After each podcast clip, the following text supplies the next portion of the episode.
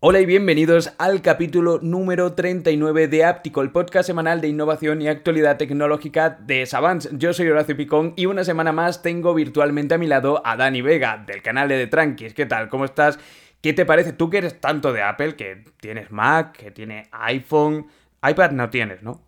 De momento no, de momento no lo tengo. ¿Qué te parece todo lo que estamos conociendo a un mes, que yo creo que va a ser uno de los eventos más importantes del año a nivel tecnológico, de ese evento de, Apple, ¿no? Que vamos a comentar algunas cosillas. Pues bueno, lo primero de todo, eh, deciros que muy buenas a todos, que no he saludado. Y lo segundo, en el tema de Apple, pues bueno, precisamente yo creo que lo más interesante, mm, de hecho tengo muchas ganas de que llegue el evento porque un, bueno, un anuncio tan importante como ha sido el de Final Cut para, para, el iPad, pues se lo han dejado para sacarlo antes, ¿no? Es decir, ya lo han anunciado, ya han dicho que va a salir, no sé si era el 23, el 23 de mayo o algo así, no, no recuerdo bien cuándo era la fecha, pero si se dejan eso para fuera del evento, pues quiere decir que, que la WWDC va a estar bien cargadita. No sé si a nivel de iOS, no sé si esa gafa de realidad, de realidad virtual. Eso, ahí es donde yo quería. Pero viene fuerte, viene fuerte. Final Cut es básicamente el programa que tanto Dani como yo, porque yo decía que él es más de iPhone, de Apple. Bienvenidos a todos los que nos estáis escuchando por primera vez. Aquí comentamos. Hay 15, 16 noticias que vamos a hablar y digamos de muy diversa índole, ¿no? Pero comenzamos hablando de esto porque, eh, bueno, eso, Final Cut es el programa de edición de vídeo que, que usamos los dos. Yo uso Android desde hace un montón de tiempo. Él sí tiene. Eh, es completo Starter Pack Apple. Eh, pero es ese programa de edición de, Apple, ¿no? De edición de, de vídeo y que había anunciado que lo iba a sacar para iPad. Pero yo, sobre todo, le preguntaba porque yo, al menos que no soy tan de Apple, estoy con unas ganas de ver qué va a hacer Apple en cuanto a la realidad virtual a, esos, esas gafas de realidad mixta que ahora vamos a comentar durante, eh, porque tenemos algunas noticias sobre ella, pero que yo creo que al igual que todo lo que saca Apple, es como una pequeña revolución, no porque saquen nada nuevo en sí, sino porque revoluciona lo que es la tendencia, revoluciona el mercado, pasó con los auriculares inalámbricos, con los AirPods, pasó también con el reloj, no es que no hubiera dispositivos antes de que lo sacara Apple, pero sí que cuando lo saca eh, marca una tendencia en el mercado, ¿no? Entonces por eso le preguntaba y por eso me parece tan, tan, tan interesante lo que va a presentar eso en un mes, ¿no? El 9 era, 9 de junio, ¿no? Creo que lo han dicho esta, lo han dicho esta mañana, no sé si era el 5 o el 7, no estoy seguro cuál era la, fecha exacta, pero era por ahí. por cierto, el tema de Final Cut también llega con Logic Pro, así que no es únicamente el Final Cut. Y otro dato curioso que has estado comentando, bueno, la repercusión que ha tenido el Apple Watch el otro día estuve leyendo que te, bueno, que simplemente el Apple Watch tenía más ventas que toda la relojería suiza entera. Es decir, todo el, conglomerado de empresas De, relojería suiza. Eh, obviamente son relojes mucho más caros y mucho más de lujo.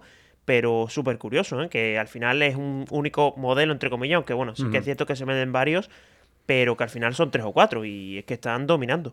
Sí, sí, sí, sí. Vamos, aquí no somos fan de ninguna marca. Hemos empezado hablando de Apple justo por eso, pero sí, es que mueven unas cifras brutales. Ya lo hemos comentado aquí en otros capítulos. De hecho, tú has comentado que yo soy starter pack de Apple, pero tengo el iPhone y el Mac. Después tengo una tablet de Xiaomi, tengo un reloj ahora mismo de Huawei. O sea, pero tú has llegado a tener AirPods o no, porque a mí me suena que sí. AirPods tuve los primeros, pero ya no, no me compré otro. Sí, que es verdad que eres un poco oveja negra dentro, dentro del, de, digamos, la comunidad de forofos de Apple. Te miraría un poquito raro. Que también me gusta probar, ¿eh? Me gusta probar otros auriculares, otros relojes. Y al final te compras un Apple Watch y yo creo que te anclas. Y yo prefiero que no. Sí, y eso, para los que acabéis de llegar, pues comentaros que, eso, que aquí tratamos muchas noticias y vamos a comenzar, como siempre comenzamos por el sumario brevemente para comentar algunas de las más destacadas, aunque no todas, vamos a hablar del espacio profundo del nuevo teléfono de Nothing que va a venir ya con un procesador confirmado y que se espera dentro de muy poquito del también nuevo reloj con Wear OS de TicWatch que vendrá con Wear OS 3.0 y que llegará la semana que viene. También hablaremos de HTC que va a presentar en las próximas horas de nuevo un smartphone, el U23. Ahora comentaremos un poquito de qué se puede tratar, pero también hablaremos de otro nuevo retraso de la producción del modelo más esperado de Tesla o de las impresiones del creador de Oculus después de haber podido probar, pues justo eso, lo que estábamos hablando, esas gafas de realidad virtual que prepara inminentemente Apple para sacar al mercado, al menos para dar ya los primeros coletazos con la disposición o para poner a disposición de los desarrolladores la librería de, código, ¿no? Y bueno, pues eso, aparte de estas, muchas otras noticias y comienzo ah, hablando sobre que la semana pasada comentaba que el Watch 4 y Watch 4 Pro de Huawei se iba a presentar durante esta semana y me equivocaba, había sido ya presentado, pero es que me equivocaba porque yo ya me... Eh, bueno, al menos en esta presentación me he vuelto un poco loco con Huawei porque presentaron el P60 Pro, eh, presentaron la X3, presentaron también varias cosas, pero no me había enterado de que el Watch 4 y el Watch 4 Pro se habían presentado y resulta que, eh, pues eso, está ya, pero no sabemos, en el mercado español no está, de hecho te vas a la eh, web global de Huawei y no aparece tampoco allí. Entonces, no sé exactamente para qué mercado se ha presentado, sí que es cierto que algunos medios de LATAM ya lo han tenido, pero bueno, resumiendo, son muy parecidos al Watch 3 y el Watch 3 Pro, traen Harmony 3.0 con algunas nuevas funciones, no tiene el contador o el sensor de glucosa en sangre, que estaría muy bien sobre todo para tema de diabéticos, que actualmente pues se tienen que pinchar con una lanceta para ver esos, esas mediciones, esta es uno de los santos griales que tanto llevaba buscando En sus dispositivos. Y bueno, básicamente le han metido nuevos materiales de acero inoxidable, una pantalla más grande, AMOLED de 1,5 pulgadas, pero como os digo, mm, no los suficientes cambios, creo yo. Eh, algunos, pero no lo suficientes. Lo que sí sube es el precio en torno a unos 300 y pico de euros el modelo normal, 400 y pico el modelo Pro. Tenéis un vídeo que de hecho subía ayer con todas las especificaciones y con las imágenes de, de estos nuevos relojes. Sí, de hecho a mí lo que más me llama la atención de esta noticia no son los relojes en sí, que bueno, que sí que es cierto que son interesantes, están bien, aunque tampoco me parecen una revolución ni muchísimo menos, sino eso que has comentado tú al principio, ¿no? De lo que están haciendo muchas marcas chinas, porque recuerdo que a Xiaomi le pasó también con la presentación del 13 Ultra, de que no quedó muy claro de si llegaba a global, de si no llegaba. Lo vamos a comentar, lo vamos a comentar como que la noticia es que no hay noticia, pero bueno, ahora justo eso, eh, en un par de noticias lo comentamos ahora. Es que recuerdo que incluso en el streaming de España, como que dejaron de, yo qué sé, las clásicas cosas que salen en China de televisiones específicas para, para ese mercado una cosa muy rara y aquí en Huawei pasa lo mismo, ¿no? Porque al final en España creo que solo ha llegado el P60 Pro y el Mate X3 y después esto, ¿no? El Watch 4 y el 4 Pro no han llegado, creo que también presentaron alguna cosilla que no recuerdo qué era, pero, pero eso tampoco llega, o sea, una cosa súper extraña. Pero bueno, en cuanto a los relojes, lo dicho, tampoco me parece que podamos hablar mucho de ellos porque no son ni mucho menos una revolución. Y un poco la. Yo creo que la reflexión que ya comentamos en la semana pasada, ¿no? Que es que no aportan mucho. es que son. A, ver, son relojes que, eh, bueno, he comentado algunas de las eh, características, digamos, muy por encima, pero recordemos que son relojes que tienen tanto GPS multibanda como posibilidad para responder, recibir llamadas Em, podemos responder a través de emoticonos y de respuestas rápidas notificaciones, podemos instalarle aplicaciones propias de la App Gallery que tiene desarrollada para smartwatch, no lo suficiente, lo comento en ese vídeo que os comentaba, pero sí son, eh, aparte de ese nuevo diseño que tiene y la pantalla, que es la misma que tiene el Huawei Watch Ultimate, que tengo aquí en la muñeca y que es un reloj que me encanta a pesar del precio, pero la pantalla es una brutalidad. Eh, que es eso, crece hasta las 1,5 pulgadas, con muy buen brillo, muy grande, etcétera, etcétera. Pues, ¿qué es eso? Que tampoco tiene grandes novedades y lo que sí tenemos que recordar que este es un dispositivo que no es el GT. El GT tiene más batería, este por el procesador que tiene, porque se supone que es más potente, etcétera, etcétera, tiene en torno a unos 5 días de autonomía. Por lo tanto, bueno, pues no son dispositivos que yo creo que sean más para el gran público. De hecho, hay mucha gente que son fieles a los GT de Huawei y son grandes relojes, pero este, tanto por el precio como por la autonomía, bueno, pues tiene pequeños flecos que no lo hacen realmente para todo el mundo. Sí, van a ser relojazos. O sea, eso ya le pasó a, los 3 y 3 Pro, que eran auténticos relojazos, pero. Pero con poca batería. que tenga, y, la poca batería yo la compro en un Wear OS, pero en estos relojes. Claro, y, es lo que te digo, que el que tenga un Watch 3 y un 3 Pro, pues que no le merece la pena el cambio, prácticamente, ¿no? Por tener un poquito de mejor pantalla. Y sí, a lo mejor le meten algo nuevo, pero no es una revolución. Y yo creo que viendo el precio que cuesta, pues más un cambio generacional porque hay que hacerlo más que por más que porque sea un cambio en sí, ¿no? Sí, y hablando de, mm, cambios generacionales, eh, saltamos ya a la siguiente noticia que, que está relacionada también con una nueva versión de un producto que ya conocemos desde hace un año en el mercado. Sí, además un producto que yo creo que tiene bastante más margen de mejora que los Watch 3 y, 3 Pro de Huawei, que es la Redmi, la Redmi Pad. Y en este caso, pues ha filtrado de que ya se ha certificado en la CEE. Eh, no se ha dicho nada ni de, especificaciones, ni de fechas, ni nada por el estilo, pero bueno, al menos ya tenemos la, digamos, la certificación, entre comillas, de que va a salir también a nivel global. Y lo que sí que se está rumoreando, por ejemplo, es que, bueno, se puede mejorar en potencia, que es una de las grandes bueno, de las grandes pegas que se puede poner. G99, si no recuerdo mal, un helio, eh, un helio, un helio G99. Sí, eh, y dejaba mucho que desear. Ese era, yo creo que el gran problema que tenía esa tablet. Se pillaba mucho, estaba muy mal optimizada. Mm, no, no me dio buen feeling cuando, cuando la estuve probando. Y el problema que yo creo que tenía también es que era que la Xiaomi Pad 5 era bastante parecida en cuanto a precio. O sea, lo mismo subía 100 euros, 150. Y es que era mm. mucho mejor. O sea, es que la diferencia era importantísima. La Redmi, de hecho, no tenía ni soporte para, para, lápiz. No, no, no, no. O sea, puede ser ese otro de los cambios. O sea, tanto potencia como incluso que le suban los hercios de la pantalla. Ahora, ahora que han subido a la Pad 6 y la Pad 6 Pro, han subido a 144 hercios. Lo mismo le meten a la Redmi Pad 2 esos 120. O sea, pueden ser cambios interesantes. Pero ya te digo, yo creo que el precio es lo que va a dictar si va a ser una buena tablet o no. Ya lo veremos. Y todavía falta por saber precios, que era lo siguiente que tenemos que comentar de Xiaomi, de la Pad 6, 6 Pro, que es justo lo que decíamos, que no, no tenemos noticia. Ah, ¿Cuánto hace de la presentación? Sí, ya hace bastantes semanas y es lo que más llama la atención, ¿no? Que son productos que ya llevan relativamente bastante tiempo en China y de hecho ya el propio Lei Jun aseguró que el 13 Ultra, la Pad 6, la Pro no lo aseguró del todo, pero tiene pinta de que sí. No lo aseguró, pero no sé si lo dije en el último áptico, porque no me acuerdo si llegamos a hablar de ella o no, pero sí lo he dicho en algún vídeo. Tiene el certificado Wideband eh, L1 que... Sí, creo que lo, comentaste en el áptico anterior. Me, me suena que sí. Entonces se supone que, eso sí que va a llegar, pero... Sí, se supone que sí, pero de momento lo que dices tú, no se conoce fecha ni nada por el estilo, o sea, es como una información perdida ahí de la mano de Dios. Entendemos que va a salir a principios de junio, incluso a finales de este mismo mes, pero de momento Xiaomi no ha confirmado nada, ni temas de precio, ni de fecha, ni de absolutamente nada, así que toca esperar, pero ya... No sé, ya yo creo que toca, ¿no? Sí, yo ponía aquí en el guion, esto no lo entiende nadie y no, no sois los únicos, yo tampoco lo entiendo, Dani tampoco. A él, por cierto, le ha llegado a la Pad 6 hace poquito, yo tengo la 6 Pro. Y en muchos vídeos... ¿eh? Tú, tú, todavía no has probado, o sea, tú todavía no has subido vídeo, ¿no?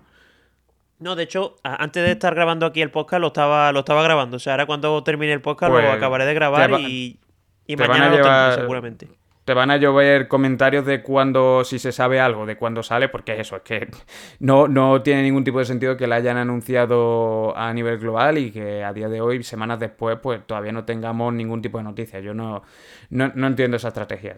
te iba a decir, por cierto, eh, el tema, y ahora que ya has comentado lo de que tengo la Pad 6 y eso, pues te digo que no sé si va a merecer la pena irse por la 6 Pro. ¿eh? Es que la Pad 6 es muy buena. Mm, yo ya lo he comentado, lo comentamos aquí cuando hicimos la. o cuando comentamos las novedades, como siempre que he tocado el tema de la Xiaomi Pad 5, eh, perdón, 6 Pro, eh, he comentado que hasta qué punto merece la pena. Eh, mañana, de hecho, creo que voy a sacar la comparativa con la Pad 5 Pro, que tiene el 870, que es el mismo procesador que tiene la Xiaomi Pad 6 normal. Y es que yo creo que a menos de que la necesitamos o la queramos para jugar al Fortnite en Ultra, al Genshin Impact en Ultra, al Diablo en Ultra o a juegos, digamos, más potentes en Ultra, no hay ninguna necesidad de ir. Porque es que eh, tienen. Eh, por cierto, una pregunta: ¿tiene la Xiaomi Pad 6 eh, sensor de huella en el botón de desbloqueo? No lo tiene, no lo tiene. Pues va, esa es otra de las pocas diferencias. Esa es otra de las pocas diferencias, al igual que pasó el año pasado, sí, pero en cuanto a procesador, en cuanto a potencia va de sobra. Y es que es la misma pantalla. Para ver YouTube, Netflix, contenido, es que yo lo veo una tontería. Las cosas como son, incluso los altavoces también son muy buenos. Ya digo, yo creo que se va a vender muy bien, ¿eh? Tengo yo ese palpito de que la Pad A ver el precio, que es lo que es eso, es justo lo que nos queda por saber. El precio final al que acaba saliendo en el momento en el que a Xiaomi le dé por, por sacar algún tipo de información final global sobre, sobre estas tabletas. Y algo que va a llegar dentro de también muy poquito, y a esto le tengo especial ilusión porque son unos relojes que a mí me gustan mucho, tienen Wear OS en su interior y sobre todo tienen esa pantalla transflectiva, eh, no, no transflectiva, es que tienen doble pantalla, tienen una transflectiva y por debajo tienen un panel AMOLED, es el TicWatch 5 eh, Pro eh, va a salir el martes que viene presentado, así que la semana que viene os comentaré todas las diferentes características. Se han filtrado muchas cosas. No sé si he dicho que va a salir filtrado, me refiero a presentado, porque se han filtrado muchas cosas, que es lo que tengo aquí en el guion. Vendrá con Waros 3.0, que recordemos que metía como gran novedad, lo comentamos aquí en el podcast la semana pasada, eh, WhatsApp para Waros, y es un sistema cada vez más potente. Veremos temas de autonomía, que como os digo, el hecho de que tenga doble pantalla mm, lo, hacía ya de por sí con el anterior modelo, el Watch 3 eh, Pro Ultra, si no recuerdo mal. Eh, mm, uno de los dispositivos con Waros que más batería tenían o autonomía tenían del mercado y viene ahora con una corona además giratoria. Pero bueno, eh, ya os comentaré más cositas la semana que viene. Yo es un reloj que tengo muchas, muchas, muchísimas ganas de, probar y tener. Sí, además yo no tengo, la verdad es que no he mirado datos de ventas de TicWatch ni nada, pero es que el 3 Ultra este que estás comentando tú también lo mm. tuve yo y a mm. mí es un reloj que me encanta, o sea, me parece una de las mejores alternativas sin duda y tampoco tienes que tener ese grosor que tiene, por ejemplo, el Watch 5 Pro de, Samsung. Y bueno, que se aprovecha mucho esa pantalla transflectiva. A mí es que es una cosa que me encanta su modalidad. De hecho, yo creo que entiendo que lo tendrán incluso patentado, ¿no? Porque no hay otra marca que, lo tenga. Correcto. Y este, mm. y este 5 Pro, pues, que va a ser una bomba, segurísimo. Y encima le meten este tema de la. de. bueno, de lo que has comentado tú de la corona giratoria, que a mí a nivel de uso me encanta. Pues va a ser un reloj súper recomendable, aunque a ver el precio. Sí, yo tengo ganas de ver tanto el precio, que creo que no se les va a ir mucho, en principio no debería irse mucho, en diseño muy parecido al modelo anterior.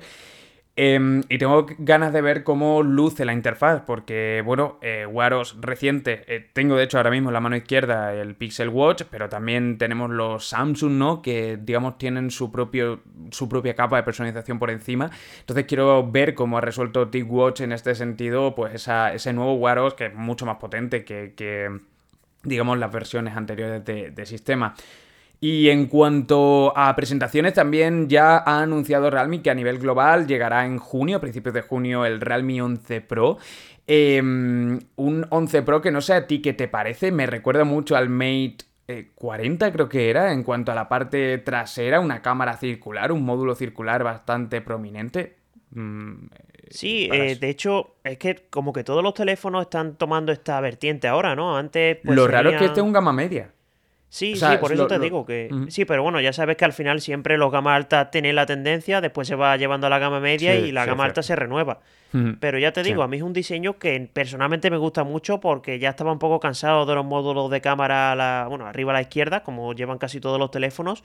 Y este, pues por lo menos se ve diferente, se ve bastante bonito. Y esa parte trasera así en modo cuero, que de hecho creo que en el Pro Plus, si no me equivoco, eh, se veía la presentación como si tuviera una especie de cremallera. Obviamente no era una cremallera, pero ya te digo, a nivel estético me llama mucho la atención y Realme pues en la gama medio lo hace genial y seguro que este teléfono va a ser una bomba, aunque también el precio es lo que va a dictar si es bueno o no. Yo creo que en torno a unos 500 y pico debería ser, más o menos, pero ahí se va mucho, ¿no? tendría que ser menos, 400, 300 y pico. No lo sé. Bueno, llevando MediaTek, lo mismo bajan el precio mucho. Tiene un Dimensity 7050 o 7050 de 8 núcleos de 6 nanómetros que se presentó el 3 de mayo, si no recuerdo mal, unos 500 mil y pico de puntos de Antutu, más o menos a la altura de un 870, que ahora mismo me había quedado en blanco, un 870 de Qualcomm. Eh, un gama media, vamos, de pantalla de 6,74 pulgadas y la cámara principal es lo que, digamos, teóricamente le supone un mayor eficiente respecto a la competencia de 100 megapíxeles y con estabilizador óptico, una cámara eh, selfie de 32. Yo seguramente lo tenga por el canal porque Creo que puede ser un terminal interesante, pero habrá que ver el precio, que lo de siempre. Y veo que la pantalla es algo curva, por cierto, en, lo que es el propio render. Al final es un eh, poco la misma estrategia que están llevando otras marcas, ¿no? Es un teléfono de gama media potente, con buena pantalla, y que después pues seguramente recortarán audio y también pues bueno, sí que es cierto que la cámara principal es de 100 megapíxeles, pero la secundaria y la, bueno, la, entiendo que será una cámara macro de profundidad, ahí recortarán un montón y bueno, eh, será un teléfono recomendable, eso sin duda, pero tenemos que tener en cuenta que va a ser un teléfono más barato que otras alternativas. Bueno, tengo, tengo ganas de ver el procesador, ¿eh? a ver cómo rinde. Hombre, yo creo que rendirá bien, pero no sé yo si al nivel de otros Qualcomm de esta gama. Y es que también, no lo hemos comentado, pero el Pixel 7a está poniendo las cosas muy difíciles en ese rango de precio, que ha dado un golpe importantísimo. Sí, hombre, si a alguien le interesa a nivel de fotografía, yo ahora sacaba el Redmi Note 10 Pro. Bueno, lo voy a sacar, esto lo estamos grabando un miércoles, saldrá el podcast publicado el jueves, aunque, insisto, lo normal es que veáis el podcast publicado los miércoles por la mañana, pero ahora voy a sacar sobre las 7 de la tarde eh, como la review tras dos años o cómo queda el Redmi Note 10 Pro, que es un dispositivo que se sigue vendiendo un montón eh, en 2023 y realmente en su rango de precio, eh, a ver, no está al mismo, pero por ciento y pico de euros más, si quieres una cámara realmente que pueda ser interesante para alguien al que le guste la fotografía, pues el Pixel 6a, por ejemplo, no es mala opción. Es decir, es que Google ah, está sabiendo mm, mover bien las fichas y está sabiendo muy bien jugar las cartas, ¿eh? porque en gama, digamos que en el mismo precio en el que se encuentra gracias a la Gcam, eh, digamos, te vas a la competencia y no te encuentras nada similar, al menos en cuanto a cámaras, más puramente en fotografía, porque en vídeo renquea un poco más, pero en fotografía es muy difícil encontrar algo mejor en cuanto al mismo rango de precio al que están todos los píxeles ahora mismo. Sí, de hecho, está, yo creo que este año se ha metido más de lleno aún, ¿eh? porque mm. yo creo que el año pasado, con el tema de que la pantalla fuera a 60 Hz en el 6A, sí que era un poquito menos recomendable, pero este año que ya han puesto los 90 Hz, Quizá lo único que le falta es esa carga rápida, pero mucha gente eso mm. pues prácticamente ni le importa. Pero ya te digo, a Realme, a Xiaomi, a empresas de este estilo le ha salido un competidor duro y es que Google lo está haciendo muy bien. ¿eh? Es que yo creo, el 7A no sé tampoco los datos de ventas ni nada, pero yo creo que mucha gente se lo va a comprar. Esta mañana se lo veía a, a una chica por la calle y me sorprendió y digo, ostras, además el Pro, ¿eh? ¿eh? Qué raro, porque realmente me es raro ver a gente con el Pixel 7 Pro, o es muy friki o tal, o un Pixel 7, porque normalmente no lo suele tener tanta, tanta gente. A día de hoy. ¿eh? Sí, sí, sí, sí, sí, totalmente, totalmente. Pues sí. Y bueno, vamos ahora a hablar de una empresa mítica, ¿no? Podríamos decir, porque HTC ya sabéis que cerró sus puertas hace bastante. De hecho, mi primer Android fue HTC, de hecho, un Wildfire. Sí, de hecho, yo creo que el primer teléfono Android fue un HTC, ¿no? Si no me equivoco. Ya no lo recuerdo bien, pero mm, sí, por lo menos de los primeros era. No, no, no me, lo, mismo patino. Así que no digo nada. Yo, no me quiero tampoco mojar mucho, pero creo que sí, ¿eh? Pero bueno, básicamente estamos hablando de que HTC quiere volver a dar guerra este año, este año 2023, con el modelo U23. Tampoco que se hayan currado mucho el nombre, pero bueno, este es el nombre que quieren, que quieren sacar con su nuevo teléfono que va a presentarse mañana mismo, es decir, cuando estés escuchando este podcast, que va a ser el 18, pues precisamente hoy, que lo vas a estar escuchando. Y en cuanto al teléfono, pues se están comentando de que va a estar muy enfocado a la calidad de fotos. No sé si querrán hacer algo estilo Pixel, o sea, sacar un teléfono ahí de gama media. No sé, no, la verdad es que eso no lo tendremos que ver mañana.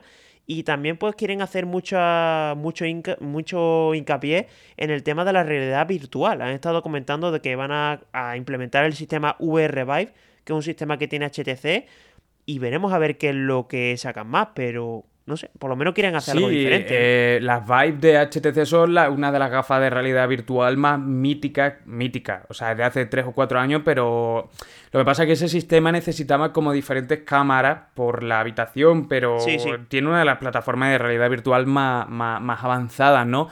Y ahora vamos a comentar cositas sobre, bueno, tampoco mucho porque no ha trascendido muchísimo más, pero sobre lo de Apple y a día de hoy hablar un poco de realidad virtual pues queda un poco trasnochado después de la fiebre del metaverso del año pasado, que ha quedado un poquito reducido casi al meme, pero que mm, tomen, digamos, las posiciones de cara a eh, sacar algo relacionado con esto, pues a ver qué hacen, si meten un dispositivo con un sensor TOF. La verdad que no sé muy bien qué pueden sacar para relacionarlo con la realidad virtual, pero bueno, pues aquí viene a intentar resurgir de sus cenizas, al menos en la división de smartphone, HTC, porque no estaba ni mucho menos muerta, es una mm, eh, empresa, digamos, muy, muy, muy, muy, muy, muy fuerte a nivel consumo, pues había bajado, pero a nivel de vender eh, soluciones tecnológicas, pues a, empresas y tal, mm, lleva la desde hace mucho tiempo. Y bueno, pues a ver qué sale, lo comentaremos en la, próxima semana seguramente y tengo ganas de probarlo porque es una de estas empresas, al igual que Nokia, aunque HTC sigue siendo HTC, no se ha vendido a ningún conglomerado chino ni nada de eso, de hecho es una empresa taiwanesa, pues de esto, de las que tengo ganas de probar nada más que por tener esas siglas tan míticas, ¿no? Dentro del entorno Android. Sí, además hace ilusión porque una empresa que a nivel de telefonía estaba prácticamente muerta, pues que reviva y que le quiera dar tanto, tanta potencia a este tema de, la realidad virtual, pues quiere darnos una idea de, oye, esto es importante y si se meten es por algo. O sea, no, no es casualidad, eso seguro. ¿eh? Hmm. Y bueno, de una empresa mítica vamos a pasar a una empresa bastante nueva, que ya lo has comentado tú al principio en el sumario, eh, de Nothing que ya anunciamos hace algunas semanas que, bueno, la empresa comentó de que se iba a lanzar ya el Nothing Phone 2. Bueno, ya no, o sea, va, a tardar todavía en llegar. Pero lo que se ha confirmado eh, ahora... parece que antes de verano, ¿eh? que se, se, rumoreaba a finales de año, pero yo por lo que tengo entendido y de fuente mm, relativamente fiable, eh, podría llegar antes de que, de que acabe, mm, o sea, de que empiece verano. Sí, sí, a ver, eh, me refería ya de mañana. O sea, me digo no, no, que mañana queda poco, mañana no. Sí, Eso seguro. Y bueno, lo que se ha confirmado ahora sería lo que, bueno, en este caso el procesador que va a equipar, que es un Snapdragon 8 Plus generación 1. Y ya lo he comentado yo en otras ocasiones que me parece una, un movimiento bastante interesante porque al final es un procesador que sigue funcionando genial, de hecho de los más potentes que tenemos a día de hoy, pero eso mm. lo que va a hacer es que se pueda reducir mucho el coste. De hecho se está hablando de en torno a 600 euros por un teléfono de este tipo Veremos, se supone. Pues como, el GT3 o como el Poco F5 Pro. Sí, que sí, de ese rollo. Este y, al final son los más recomendables, ¿eh? Sí, sí, totalmente. Eh, la cosa que ha salido ahora en el benchmark, en Antutu, por primera vez, o sea, alguien en Londres, que es donde tiene la sede Nothing, ha estado probando la potencia eh, y la configuración que ha salido es de con el 8 Plus generación primera y 12 GB de, de, RAM. Así que bueno, pues veremos a ver qué nos depara. Yo tengo ganas de probarlo, no sé si es así, pero creo que si no lo están mandando a los medios ya por la fecha en la que estamos y bueno, estarán probándolo. No tengo información sobre esto, pero seguramente estén ya moviendo y ya esté por ahí rulando y, vamos, que esté listo para el lanzamiento porque, esto lo preparan con Nothing además es una empresa que, los manda con tiempo. ¿eh? A mí no me han mandado nunca mm. ninguno, pero sí no, que a mí tampoco. A mí tampoco pero sí tengo constancia de que, de que lo mandan rápido. Pero bueno, ya te digo, a mí es un teléfono que también me ilusiona muchísimo porque ya el Nothing Phone One fue un tremendo éxito a nivel de marketing, del hype que, tuvo. Y quizás lo que más le faltaba era eso, ¿no? Un poquito de mejor cámara a lo mejor, también la potencia. Pero ahora si le meten este tema del 8 Plus Generación 1, le meten mejor cámara, pues va a ser sin duda de los teléfonos más recomendables. No creo que el que más, porque ya te digo, eh, creo que el Pixel 7A y el 7 lo están, dejando, lo están poniendo muy difícil. Y también, bueno, lo que has comentado tú del Realme y tal. Pero sin duda va a ser de las mejores alternativas, casi seguro.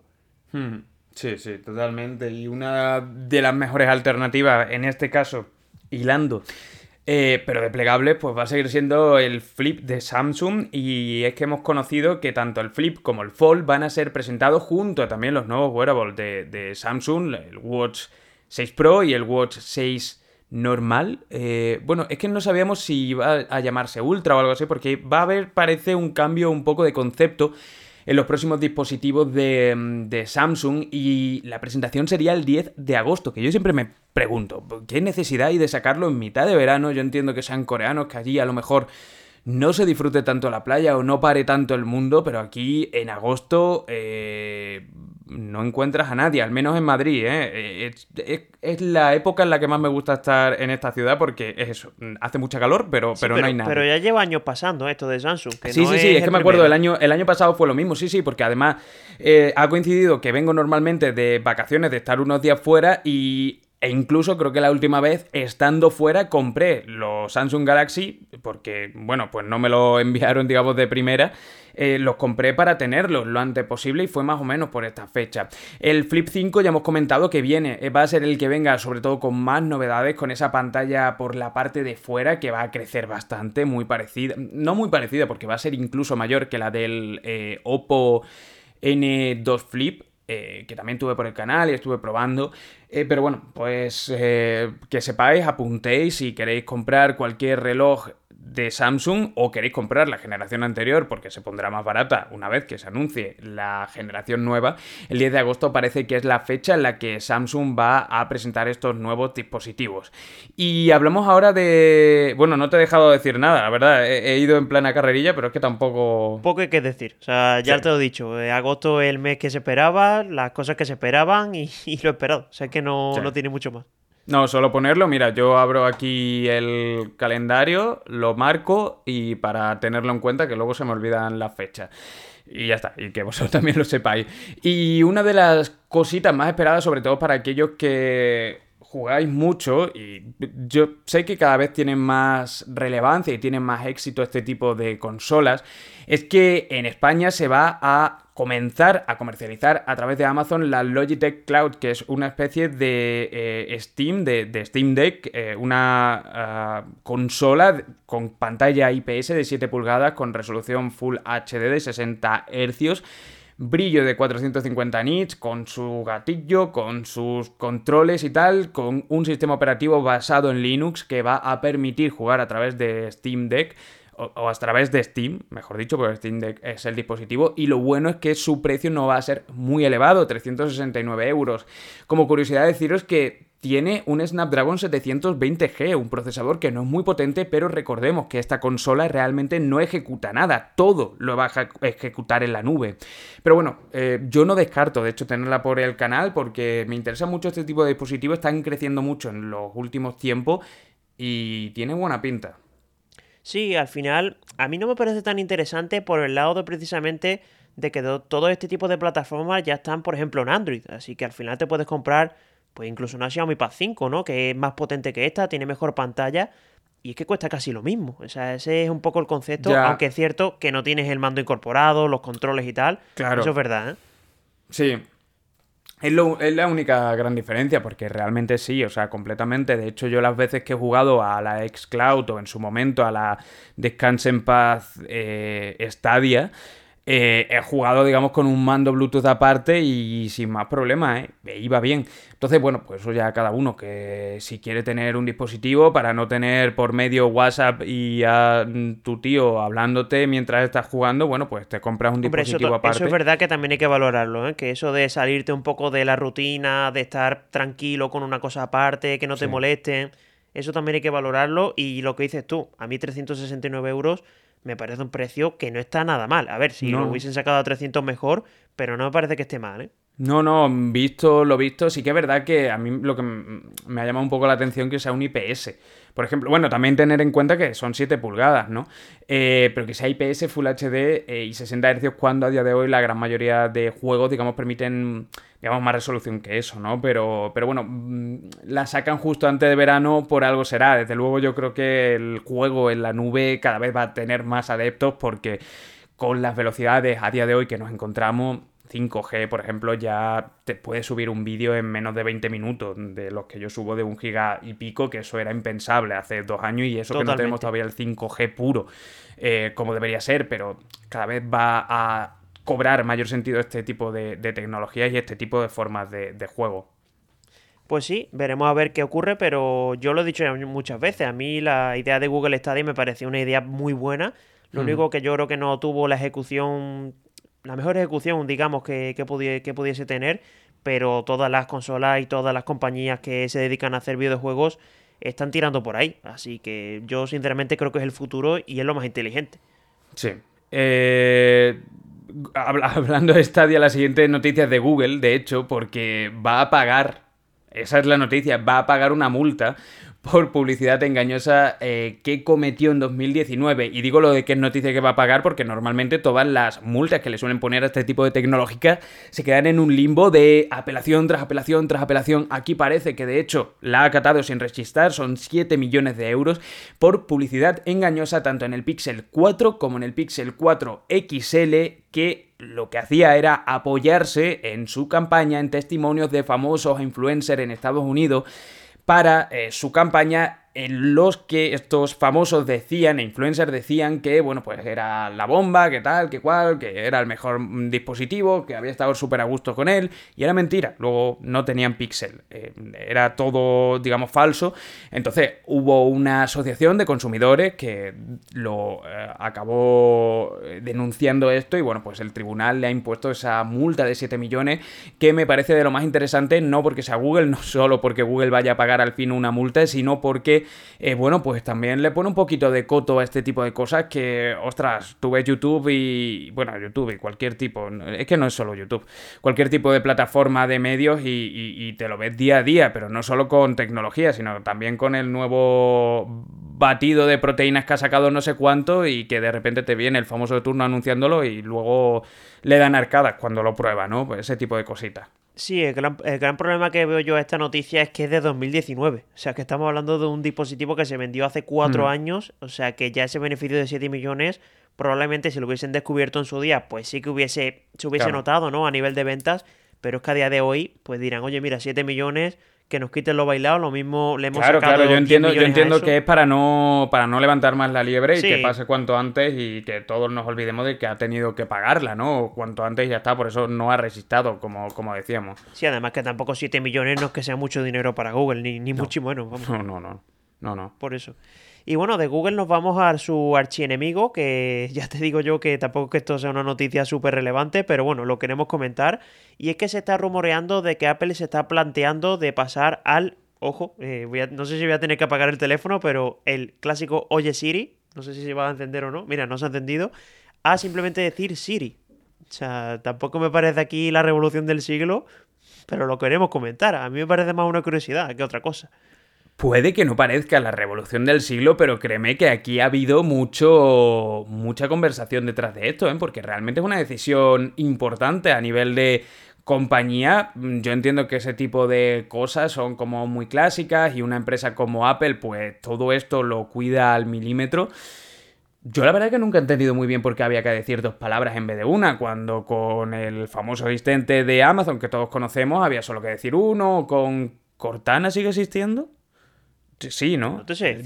yo, creo el de Microsoft, vamos, que o el que viene integrado en Windows, es que no tengo Windows, tengo Mac, como decía al principio, no hace mucho tiempo que no pruebo o tengo un Windows, bueno, de hecho tengo uno, pero no lo uso digamos día a día, pero no sé ahora mismo todos digamos tienen una una eh, incluso el de Google, ¿no? ¿O no? ¿Google era...? no, Google es, eh, creo que es Hey Google o algo así, ¿no? No, eh, no quiero decirlo, OK Google. Es que, ah, claro, luego, luego en los vídeos también me encuentro como comentario de, oye, ¿por qué lo has dicho tal? Y le suelo meter pitido. Pero sí, es cierto, pero bueno, eh, esta será uno de los... Se rumorea, ¿no? Esto va a ser una de las cosas que presenten en, en esa conferencia de desarrolladores de junio y es noticia, ¿no? Al final, y por eso lo comentábamos, y que seguro que detrás de ello hay un debate bastante apasionado, yo creo que es más sencillo también al final.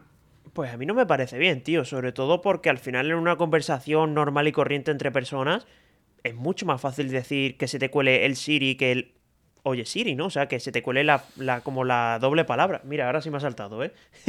Lo que te decía, que, que, es mucho más sencillo que te salte simplemente diciendo una cosa que diciendo las dos. Por eso Supongo que a lo mejor que a lo mejor tiene algún tipo de detección del tono también que hay como una apelación, porque puede ser ¿eh? que, también tomen esta decisión porque hayan mejorado, digamos, esa em, ese detectar, ¿no? Porque al final tú no dices de la misma manera la palabra si estás en una conversación con una persona que si la apelas directamente. Eh, entonces, bueno, pues ahí puede... No sé, a ver, eh, es un debate yo creo que incluso absurdo, ¿eh? No sé, yo... No, yo veremos, veremos a, ver la justificación, veremos la justificación que, le dan, pero bueno, yo creo que es obvio que cuanto más reduzcan, de hecho, todo esto a nivel dentro de 20 años, lo ideal será que compensarlo o con hacer tal patrón con los ojos o algo así, se active, que no tengamos que decirlo directamente, porque bueno, pues mm, al final es, algo, un paso previo que, tenemos que hacer. Sí, el problema que tiene Apple es que no suele dar opción. O sea, si se queda Siri, se va a quedar Siri, te guste o no. no te va a decir, oye, o puedes poner uno u otro, no. O te quedas con este o te quedas. Pues por eso te digo que seguramente haya habido mucho debate por detrás de, esa decisión. Seguramente. Y bueno, eh, precisamente nos quedamos también hablando de Apple, que en esta conferencia de desarrolladores, pues sin duda lo que más va a importar para todas las personas hmm. va a ser el tema de la realidad virtual, que de hecho eh, la noticia viene por el lado de que un, bueno, una persona que trabajaba en Oculus pues parece ser que... Eh, el, fundador, ¿eh? No una persona cualquiera. Ah, vale, que... el, fundador. No lo he puesto ahí, ¿no? Eso, por eso te lo digo, que no lo has puesto y no Claro, he puesto el, ex, el ex de Oculus, que puede ser también la exnovia del fundador. No, no, el, fundador, me refiero. El ex Bueno, el fundador ex CEO de Oculus, porque ex fundador no se puede ser. Bueno, pues lo dicho, que es una persona bastante influyente dentro de este mundo de la realidad virtual y parece ser que ya ha probado estas gafas y está diciendo que, son la leche. O sea que hmm. parece que Apple no viene, no viene en broma con este, con este tema. Sí, eh, lo titulaba yo en el guion como el hype continúa a menos de un mes por las gafas de Apple y a mí me tiene el hype por las nubes.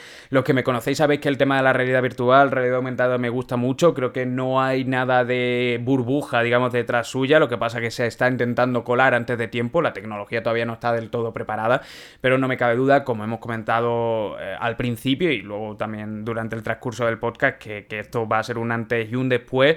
Quizás no a partir del mes que viene viene cuando se presente, sino sobre todo cuando, porque el mes que viene lo que se va a dar es esa librería ¿no? de código a los desarrolladores para que empiecen a hacer aplicaciones. El dispositivo seguramente salga a finales de 2024, más o menos se está barajando, pero esto va a marcar un antes y un después, no me cabe ninguna duda, no porque Apple me guste, sino porque Apple es la mayor tecnológica del mundo y tiene una influencia brutal respecto al resto, eso, eso es así. Sí, además si saca algo es porque, porque lo ha meditado, lo ha trabajado muy bien, llevan años detrás de ello y al final es que quieren hacerle la vida más fácil al usuario. No se la van a hacer mm. más difícil queriendo, ¿no? O sea que por ese lado. Como, bueno, eso, como ya hemos hablado un poquillo de esto durante todo el podcast, pasamos a la siguiente, que es eso, el hype continúa y tengo muchas ganas de verlo. Y al que no le gusta poner las cosas muy fáciles a los usuarios, al menos aquellos que quieren el Tesla Roadster, es a Elon Musk y a la propia compañía Tesla, porque después de en 2017 anunciar este superdeportivo eléctrico, el que iba a ser el superdeportivo eléctrico más veloz, etcétera, etcétera, de nuevo, en 2023, ojo, en 2017 se anunció y se dijo que iba a entrar en producción muy pronto. Ha dicho la compañía que al menos hasta 2024 se retrasa esa producción en masa de ese Tesla Roadster, del super deportivo de, Tesla, que de, nuevo, al igual que le ha pasado al metaverso, parece empezar a ser un meme más que otra cosa. Es horrible, tío. Entre este y el Cybertruck a mí me tienen ya loco, ¿eh? No sé. Bueno, ya de la Cybertruck ni me acordaba. Estaba pensando en el Tesla Semi, que es el camión, ¿no? Que también pasó algo parecido, pero ese por lo menos entró en producción y ya vimos unas cuantas unidades fuera. Pero este no. Eh, y no sé, y, era el sueño de muchos influencers, de muchos eh, cuasi millonarios que querían comprarlo, gastarse esos 300.000 o 200.000 pavos que costaba, pues era caro. Sí, de hecho, eh, te, iba a decir que, que es que te diría que incluso lo han utilizado a su favor, porque recuerda ese programa de, de afiliados de Tesla de, que, de que si vendían un cierto número te regalaban un roster. O sea, que, que ojito que esto no le acabe costando caro, ¿no? Porque por el lado ese de que si al final no lo sacan, es que han utilizado la publicidad de ese coche para vender otros coches. La verdad es que no sé exactamente qué es lo que le ofreció, le, ofrecieron, pero a lo mejor le han ofrecido algo a cambio, algún tipo de trato, yo qué sé. una foto, una foto de Elon Musk firmada. No sé, pero si no me equivoco, creo que si vendías 25 Model S te daban un... No que vendieras tú, sino que con tu link de afiliados, si vendías 25 Model S te daban un roster. De hecho, vi ahí una persona que consiguió dos. Por eso te digo, a mí me parece un tema que, que lo han cogido así, pero está cogido con pinzas, ¿eh? Bueno, pues si alguno tenéis un link de afiliación y habéis vendido 25 Model S, dejad abajo en los comentarios a ver si os han ofrecido algo. Yo espero que, que os hayan dado algo, por lo menos, aunque los influencers y tal estaban bastante ya venidos arriba y bastante contentos con el S-Plate que había llegado aquí a Europa y era ahora la, nueva sensación, ¿no? Que, estoy viendo en un montón de vídeos. Sí, pero el roster, yo no sé tú, pero yo me he visto el vídeo, se filtró, bueno, no sé qué se filtrará, sino que lo grabaron durante la presentación de, de como dándole un acelerón así pequeñito al coche Tío, ese vídeo me lo he visto mil veces y es que parece un videojuego. O sea, yo no he visto una cosa igual. Mira que me he montado en coches potentes que aceleran una barbaridad, pero es que se parece de mentira. Sí, sí, sí, totalmente. No, no, mm, tiene que ser una absoluta pasada. Creo que eran 10.000 newton metros, si no me equivoco. O sea que... Eh, creo que la aceleración era de 2,1 o 2,2 o algo así. O sí, no, creo, que bajaba de 2, ¿eh? Creo que, creo que era menos de 2.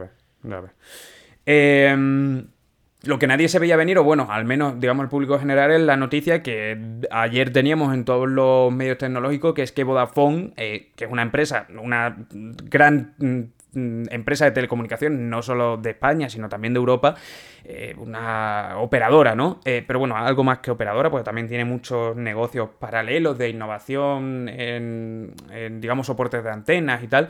Eh, ha anunciado 11.000 despidos en Europa y la revisión estratégica de España. Es una posición delicada para el operador o la mm, empresa de telecomunicación. No sabemos exactamente qué va a pasar, pero bueno, yo creo que todo viene por algo que venía notándose y se venía em, comunicando desde los últimos tiempos, desde los últimos meses, que era que estaban perdiendo un montón de cuotas. Yo de hecho antes era de Vodafone, pero los precios eran completamente irreales respecto a otras diferentes alternativas, ¿no? De operadoras, digamos, más low. Ellos, de hecho, tienen Lowy. No sé si vendrá solo por esto o porque las inversiones que han hecho son muy grandes y no les están dando rentabilidad del todo, pero bueno, parece que está un poquito en aprietos la teleoperadora, una noticia también de innovación, de tecnología y que teníamos que comentar aquí sin ningún tipo de duda. Sí, yo creo que también a Vodafone se le ha desvanecido un poco lo que, lo que muchos clientes querían, ¿no? Que no sé si recordarás cuando quitaron el roaming aquí en Europa, pues Vodafone fue uno de los primeros en quitarlo y de hecho mucha gente se pasó a Vodafone gracias a eso. Y lo daba también en Estados Unidos, gratuito. Sí, en Estados Unidos creo que también lo quitaron. Y por eso te digo que yo creo que se está desvaneciendo un poquito esa ese aura que tenía Vodafone, ¿no? Aunque tampoco yo, yo no he estado nunca en Vodafone, no sé el tema de precios, tú dices que era una locura, no lo sé, pero. Hombre, yo estaba al principio por un tema de oferta, pero hubo hace dos años, no me lo mantuvieron y me, cambié, definitivamente, porque tenía gigas ilimitado y tal, pero creo que me pedían como 80 euros por gigas ilimitado y, un internet de 200 megas o algo así. Era una absoluta locura. Si es que ya te vas a cualquier otra de estas virtuales y te cobran muchísimo menos, tío. La mitad pago a día de hoy sin gigas ilimitado, pero teniendo veintipico, ¿no? Eh, no sé, o sea, no es tema. Y yo creo que es que es eso, que no es solo tema de mm, que hayan perdido clientes, sino sobre todo las inversiones que hayan hecho eh, y que no les esté rentando tanto como creían en un principio que, que, le iban a dar, que no estén amortizando lo suficiente. Pues sí, veremos a ver qué pasa, pero bueno, también un poco la idea que venimos comentando hace muchas semanas de que las tecnológicas tuvieron un boom, ahora están todas pues despidiendo gente, un poco... claro, no, es que también viene, viene, viene de ahí, viene de ahí, de ese boom por, por, el COVID y que ahora pues está viendo cierta estabilidad, ciertos ajustes. Es normal, es también parte del mercado. Sí, sin duda. Y ahora lo que sí que no es normal, esto es una noticia súper curiosa que ha recopilado, que de hecho me parece, no sé si una genialidad, pero ya te digo que una cosa muy, muy curiosa. Y es mm. que básicamente la Policía Nacional de aquí de España pues ha acabado con una red que lo que se dedicaba era a crear bots, que, estos bots lo que hacían era bloquear citas en administraciones de extranjería. ¿Esto para qué lo hacían? Pues básicamente para que esa cita se perdiese y, bueno, esa persona pues vendiese otra cita a otra persona entre 20 y 300 euros. O sea que al final era un negocio que tenían ahí. Ya es que veo a estas personas levantándose por las mañanas, cogiendo 300 citas y vendiéndolas después cuando la tenían bloqueada. Sí, eh, yo eh, no sé si tiene algo que ver, pero quiero denunciar públicamente que tengo que renovar el certificado digital y que la última vez que lo intenté en Huelva, cuando estuve hace una semana, me daban cita para tres semanas después. Y aquí en Madrid más o menos lo mismo, que bueno, son más, hay más gente, ¿no? Pero también hay más administraciones donde puedas hacerlo. Y lo mismo con el DNI, con el mismo, eh, lo mismo con el pasaporte. Mejor que no tengas ningún tipo de problema y lo hagas todo con bastante tiempo de antelación, porque eh, la posibilidad de pedir cita, la verdad es que está bastante saturada, ¿eh? a todos los niveles. Y no sé si tendrá que ver algo con, con esto, supongo que no, pero joder. No, te iba a decir que de hecho que has comentado esta noticia, es que yo tengo que renovarme el DNI. No sé si me caduca ahora a finales de año. Y de hecho voy a pedir cita ya, porque es que... Sí, sí, ve pidiéndola, ¿eh? No, no es coña, ve pidiéndola porque, bueno, y tú más que estás ahora mismo en Francia viviendo por época. Sí, sí, es importante. De hecho, ya, bueno, la última vez que volé me miraron el DNI y me dijeron, oye, esto tienes que ir renovándolo. Y digo, ya, ya. Sí. Y por eso te digo que ahora con el tema de las citas, hay que tener mucho cuidado. Pero es que después de esto, no sé si se estabilizará, si afectará mucho al mercado. Tampoco mm. creo yo que sea una cosa masiva, ¿no? Mm, no sé. Pero bueno, ahí teníamos su buen negocio, algo completamente inesperado. Emprendedores, desde luego. Hombre, a ver, eh, de, de todos sitios se puede sacar dinero, ¿eh? Aquí está, La, esta la gran prueba. Esto, hay que tenerlo en cuenta. Y bueno, eh, ahora vamos a hablar de otra noticia que también es bastante llamativa, podríamos decir, y es que España, pues bueno, en este caso no ha sido España, aunque sí ha sido en España, pero ha sido la energía verde que ha marcado un hito abasteciendo por primera vez a toda la demanda, a toda la demanda que tiene el país durante 8 horas. Ojo que 8 horas son bastantes horas. Y estamos hablando que fue el pasado 16 de mayo entre las 10 de la mañana y las 6 de la tarde. Y ojito porque, bueno, estamos hablando de una energía que, es bastante limpia y eso no ha pasado hasta ahora. Y la cifra exacta ha sido eh, que se produjo 26.294 megavatios y la demanda pues se situó un poquito por debajo, se quedó en 26.214 megavatios. O sea que por los pelos, ¿eh? por los ¿eh? pelos. por los pelos no, no superó ¿se, ha conseguido o no? Se ha conseguido, se ha conseguido. Aplauso por las energías verdes de, España, desde luego.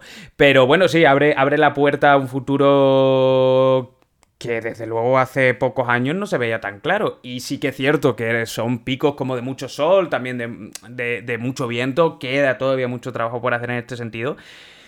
Pero se sueña, ¿no? Con algo parecido. Mm, no sabemos los costes, porque eso también sería interesante, ver los costes reales, ¿no? De producción de esta energía, también sin la subvención que conlleva, porque obviamente esa subvención pues, puede ser necesaria para que haya una mayor implementación. Ahí entramos ya en muchos temas, pero el caso es que a través de energía eh, renovable se ha podido alcanzar la demanda de un país entero de cuarenta y pico millones de habitantes como es España durante ocho horas, que bueno, pues eso, es un absoluto hito. Yo me acuerdo de leer hace un par de años la noticia de que se había conseguido en una isla, creo que era en La Gomera, si no recuerdo mal, y era como, ostras, se han podido ser autosuficientes durante X tiempo. Bueno, pues aquí lo mismo y es para sin duda alegrarse.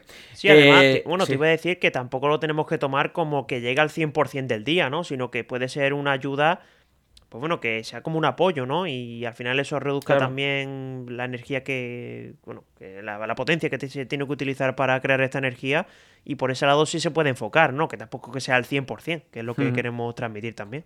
No, no, pero sin duda, sin duda un dato esperanzador y, que yo personalmente a día de 2023, desde mi ignorancia o desde lo que leo y bueno, también más o menos estar atento a este tipo de cosas, yo no pensaba que se pueda, pudiera conseguir tan pronto. Creía que todavía le quedaba unos años para conseguir la autosuficiencia, aunque fuera durante unas horas, a un país como España, que es eso, es que no es Suiza, no es siquiera Portugal, es un país relativamente grande. Em, y bueno, eh, acabamos con una noticia espacial, como a mí me gusta acabar, y es que según un estudio, eh, en 2029 sería el primer año en el que podríamos tener respuestas extraterrestres de las emisiones lanzadas desde 1972 a través de la red de espacio profundo. Esta red de espacio profundo son un montón de antenas por distintas partes del mundo que están emitiendo diferentes señales para ver si acaban colisionando o acaban siendo mejor dicho, recibidos por algún tipo de antena extraterrestre, esto existe, no hay ningún tipo de proyecto loco y, eh, digamos, calculando la distancia, a partir de 2029 sería cuando eh, esa señal podría llegar a nuevo o habría ya llegado a nuevos eh, sistemas solares o a otros sistemas solares, mejor dicho, y vuelto, que hubiera venido el extraterrestre de turno, hubiera mandado, digamos, una respuesta y la captáramos, porque ese sistema de red de espacio profundo es tanto de emisión como también de recepción. Así que bueno, desde luego eh, noticia también bastante curiosa con lo que acabamos. ¿Y tú qué crees, Dani? ¿Conoceremos algo o no? Pues mira. Venga, venga, aventúrate. En 2029 lo vemos. Tío, pues es que no, que te iba a decir, de si en las demás noticias tampoco me quería mojar porque no tenía ni idea, imagínate en esta, ¿no? O sea que esto es tirar una moneda al aire y si sale cara, pues cara, y si sale cruz, pues cruz. Lo que yo crea, yo creo que tiene, tiene poco que ver aquí, pero bueno, la verdad. Sería a partir de, 2000, de 2029, ¿no? O sea, no es que vaya a pasar el 2029, sino que 2029 es como la el momento en el que. Mm, el primer momento en el que podría. O sea, en el que la señal habría ido a otro sistema eh, operativo, a otro sistema solar y hubiera vuelto. La hubiera mandado digamos, los extraterrestres que la han cogido allí y hubieran dicho, ah, pues mira, nosotros también te respondemos. Y entonces nos hubiera retornado, pues esto lleva un tiempo, no estamos hablando de wifi. Lleva un tiempo. Estaría bien. Y, todo. Y también que los extraterrestres lo mismo son personas, que no tienen por qué ser el típico bicho verde que ves en las películas, ¿no? Yo qué sé. Molaría mucho que, hubiera una especie de, de espejo y como que retornara, la, la, misma señal retornara y nosotros todos rayados y, es porque como el que la ha cogido ha rebotado como un boomerang y, y, la ha devuelto, pero desde luego, bueno, pues acapararía de todas maneras bastantes titulares y también qué pasaría si, si la detectan, porque claro, eh, son ondas eh, sin mensajes en sí, mm, sería raro. Yo ya me veo a Elon Musk montado en una nave modo Cristóbal Colón, ¿eh? A buscar ahí el nuevo mundo. Pues sí. Sí, sí. Bueno, esperemos que para 2029 la Starship esté algo. No, no, acabe volando antes de, de, iniciar el vuelo. O sea, no acabe explotando antes de iniciar el vuelo orbital, como, como pasó con el Super Heavy hace unas semanas. La verdad es que el futuro tiene buena pinta, ¿eh? Otra cosa no, pero. Poco a poco, pero noticias curiosas hay por un tubo. A mí me encanta sobre todo todo el tema este y por eso siempre lo meto al final. Me hace viajar un poquito al espacio y así quiero que nos quedemos con esa esperanza de contactar con vida alienígena, más allá inteligente. Porque vida alienígena yo creo que 100% hay, aunque eso daría para otro tipo de podcast y otro tipo de debate. Hasta aquí este episodio número 39. Muchas gracias por estar una semana más aquí, que de nuevo lo digo, pero es que nunca me canso de decirlo. Cada semana somos más, cada semana más oyentes y muchas gracias si te has incorporado a esta familia de Áptico y también muchas gracias a Dani una semana más por estar aquí conversando, charlando conmigo y comentando la actualidad tecnológica. Sí, además la semana que viene ya tenemos ahí cifras psicológicas de 40 capítulos que parece mm. no parece que no, pero es un hito para nosotros. Ya, llevamos más de un año, ¿eh? Hace poco hicimos el año, sí, sí. 40 semanas, no está mal, ¿eh? Nada, nada, nada, nada mal, nada mal, nada mal, la verdad. Así que nada, un abrazo, un placer una semana más estar por aquí y nos vemos, nos escuchamos en el capítulo número 40. Un saludo. Venga, un saludo.